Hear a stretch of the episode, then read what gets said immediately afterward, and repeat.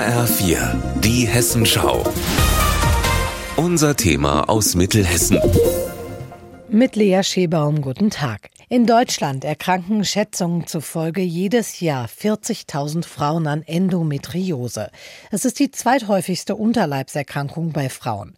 Und eine mit so vielen unterschiedlichen Symptomen, dass es bis zur Diagnose oft Jahre dauert. So wie bei Lena.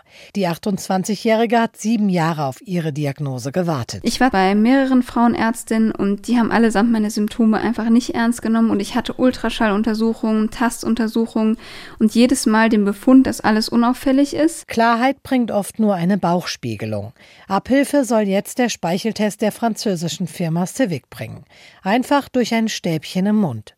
Bis zum Ergebnis soll es nur 25 Tage dauern. Ein Bruchteil der Zeit, die die Diagnose bisher dauert, sagt Shenas Limon von Elucia. Das Gießener Unternehmen vertreibt den Test in Deutschland. Die Diagnose kann im Schnitt bis zu acht Jahren dauern. Am Ende ist es dann häufig so, dass eine OP benötigt wird, um die Diagnose zu stellen. Weil die Krankheit oft lange nicht erkannt wird, wird sie auch als das Chamäleon der Gynäkologie bezeichnet. Ivo Meinhold-Herrlein leitet das Endometriosezentrum am Uniklinikum Gießen.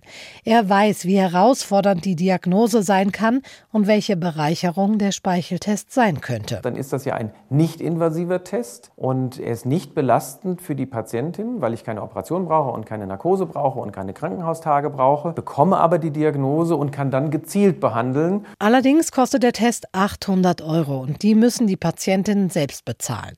Zugelassen ist er derzeit auch erst ab 18 Jahren. Und die bisher vorliegende Studie wurde mit mit nur 200 Teilnehmerinnen durchgeführt und ist für Ivo Meinhold-Herrlein nicht differenziert genug. Es gibt sehr viele verschiedene Formen von Endometriose, die dann auch eine Auswirkung auf die Beschwerden, auf die Symptome und auch auf die Erfüllung des Kinderwunsches hat. Es ist auch wichtig zu wissen, welche Patientin in welcher Altersklasse profitiert. Und diese Ergebnisse liegen noch nicht vor. Im Endometriosezentrum in Gießen wird der Test daher aktuell noch nicht angeboten.